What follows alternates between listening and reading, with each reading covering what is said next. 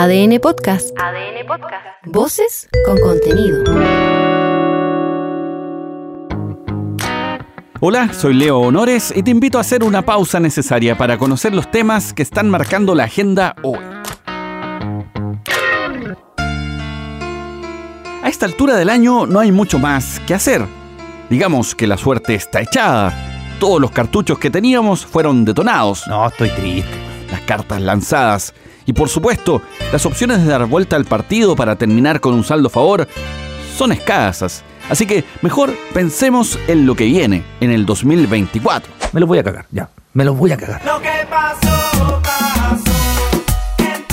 Hay varias cosas para tener en cuenta y no tiene que ver con el retiro de Daddy Yankee de los escenarios, sino que con que el gobierno anunció que se adelantarán las vacaciones de invierno para el próximo año. Serán entre el lunes 24 de junio y el viernes 5 de julio. Esto para establecimientos públicos o que reciben la subvención estatal para hacer frente a un posible aumento en la circulación de virus respiratorios. La idea es disminuir el riesgo de transmisión y evitar el ausentismo escolar. Ese es el sentido. Suena razonable, pero detrás de ello, por supuesto que esto va a traer una cola enorme. Malabares fuera de serie para padres, madres, apoderados, abuelos, abuelas y tutores.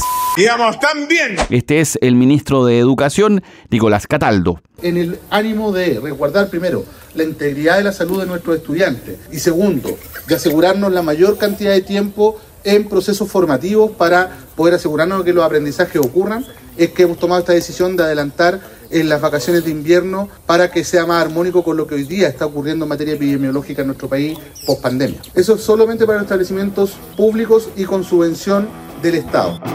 Hay que decir que los especialistas plantean que no se puede anticipar cuándo será el pic de circulación de estas enfermedades. Esto ante un cambio de la estacionalidad de los diferentes patógenos, por supuesto como consecuencia de la pandemia. Este es el infectólogo y pediatra de la Universidad de Chile, Juan Pablo Torres. La verdad es que es difícil poder eh, predecir eh, con tanta anticipación cuándo va a ser el pic de circulación de virus, más todavía que ahora después de la pandemia, la estacionalidad de los diferentes patógenos respiratorios ha sido eh, muy variable. Quizá más que insistir en ese tipo de medidas, lo más importante, sin duda, es que Chile pudiera avanzar a una estrategia de prevención del principal virus que produce mayor impacto en el invierno, que el virus respiratorio sincicial, a través, por ejemplo, del uso de anticuerpos monoclonales específicos que podrían estar disponibles en el país y que esperamos que nuestra autoridad sanitaria avance en ello. ¿Qué más podemos hacer? Bueno, por lo pronto seguir preparando nuestro búnker para la quinta extinción masiva. La verdad, las cosas como son. Pero un refuerzo de la campaña de vacunación monovalente es una buena alternativa, enfocada en este caso en los grupos de riesgo, es decir, embarazadas, pacientes con enfermedades crónicas, adultos mayores y el personal de salud. Usen mascarilla.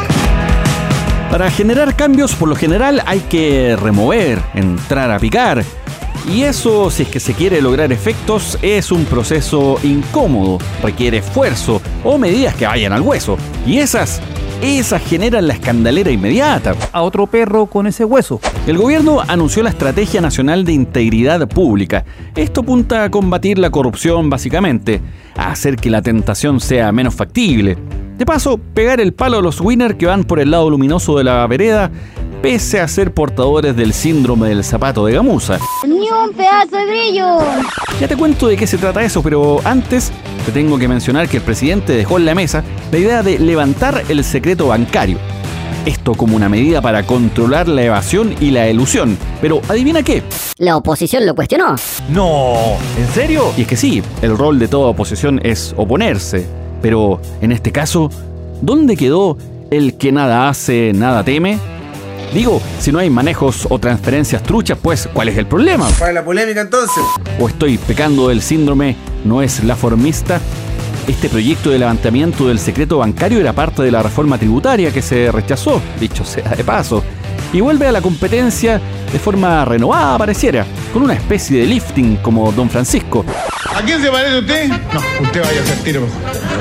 Vaya, ya sería mucho, vaya a hacer tiro y no venga nunca más a la tele, ¿ah? Que ahora parece que no es Don Francisco. Es una especie de un tercio de lo que alguna vez fue. Oye, el weón así con... La cosa es que tanto republicanos como Chile Vamos dijeron que esta idea genera, comillas, desconfianza y lesiona la inversión. que genera incertidumbre en los mercados. Y acá bien vale preguntarse, ¿qué es lo que genera incertidumbre?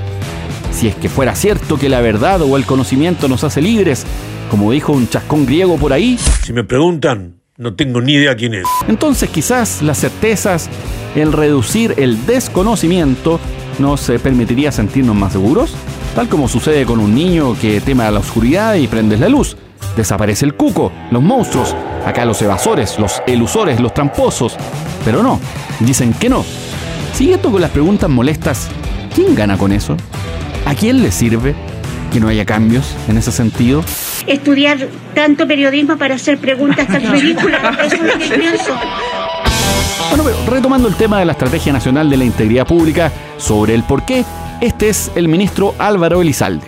Esta estrategia nos va a permitir actualizar nuestro marco normativo y modificar las prácticas con el objeto de contar con una institucionalidad mejor preparada, no solo para promover la, la probidad y la transparencia, sino también para enfrentar cualquier tipo de corrupción, con el objeto de erradicar este tipo de conductas y en caso de que se produzcan, obviamente, garantizar sanciones ejemplarizadoras. Creemos que el tema de la probidad y la transparencia es fundamental para la democracia y en ese contexto se ha hecho el lanzamiento de esta iniciativa. Otro tema que va al hueso con lo que no aporta fue el segundo último informe de la Comisión Asesora contra la Desinformación. Esta instancia cuando comenzó generó harto ruido. Se dijo que era poco menos que el inicio de la censura, el fin de la libre expresión y otras barbaridades. Es que, claro, era el Chile en donde se decía que si se aprobaba una propuesta constitucional te iban a quitar la casa, que si te vacunabas contra el COVID ibas a tener 5G, que las pensiones iban a ser decentes. Sandeces o ejemplos de un imaginario sin límites. Tanto que llegaba a ser ofensivo. Se cagan de la risa en tu cara. La principal recomendación del informe es avanzar en una política de trabajo hacia la gobernanza de plataformas de redes sociales y la supervisión del avisaje político en estas plataformas. Esto ya dice mucho. Desde dónde se concentra la desinformación y cuáles son sus principales generadoras, principalmente en este caso con la venta de las Merlucis Gay. Lleve la pesca, lleve la pesca, lleve la pesca, lleve la pesca. Merluzo. En consecuencia, habrá de dictarse sentencia condenatoria respecto de Luis Calfulicán Tranamil Nahuel, ya individualizado, como coautor de los delitos de homicidio consumado en contra de funcionario de carabineros en acto de servicio. Este es un fragmento de la lectura del veredicto condenatorio en contra de Luis Tranamil, en el caso Naín. Tranamil Nahuel es declarado culpable como coautor del homicidio consumado de un carabinero en un acto en servicio y de, también de dos homicidios frustrados, hechos ocurridos en octubre del 2020. El Tribunal Oral en lo Penal de Temuco fijó para el próximo martes 19 de diciembre a las 13 horas la lectura de sentencia. Ese día te cuento más detalles.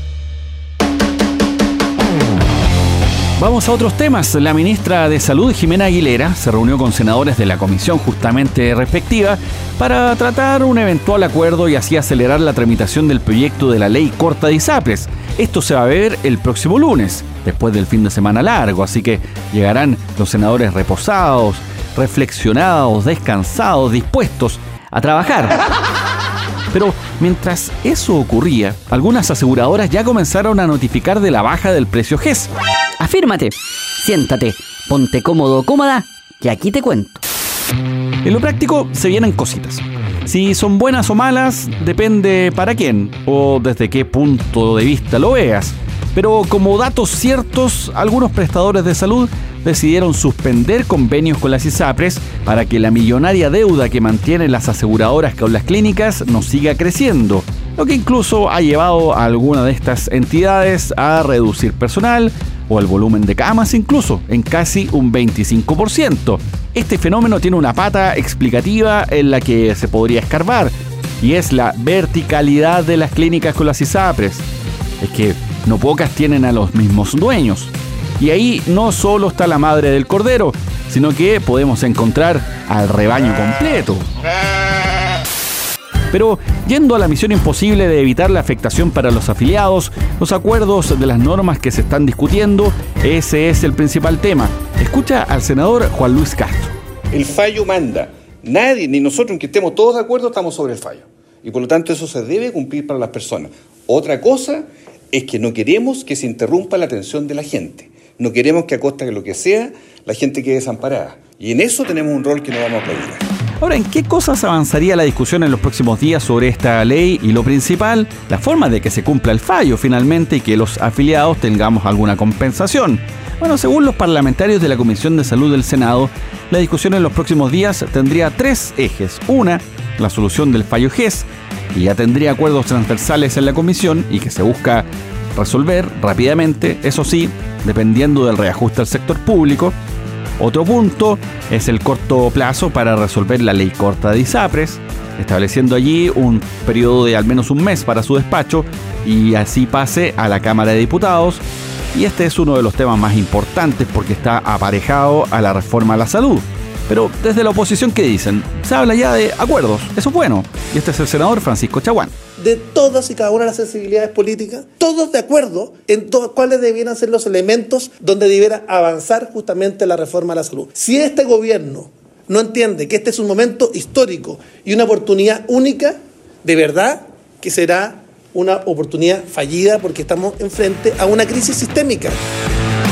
El presidente, desde la región de Los Ríos, en donde a falta de bicicleta salió a trotar, se mandó un frazón sobre este tema de las ISAPRES. Escucha. Y tenemos un tremendo desafío de solucionar el tema de la crisis del sistema privado de salud, por el cual la ministra de Salud, Jimena Aguilera, está trabajando intensamente para poder llegar a un acuerdo con todas las partes, que por un lado implique la mantención del sistema, pero que no sea un perdonazo. Acá tenemos que lograr una combinación y un equilibrio que asegure la continuidad, porque nos interesa, lo primero es el bienestar de los pacientes, tanto del sistema privado como del sistema público. No queremos colapsos. Acá hay algunos que han dicho que queremos que se caiga el sistema por cuestiones ideológicas. No es así. Porque sabemos que si colapsa el sistema de salud privado, eso va a afectar tanto a los usuarios del sistema de salud privado como también a los del público. Pero lo que no estamos dispuestos a hacer por otro lado, y eso tenemos que llegar a un equilibrio, es hacerle un perdonazo a las ISAPRES que durante mucho tiempo también hicieron un negocio que sabían, que sabían que no estaba cumpliendo con las reglas.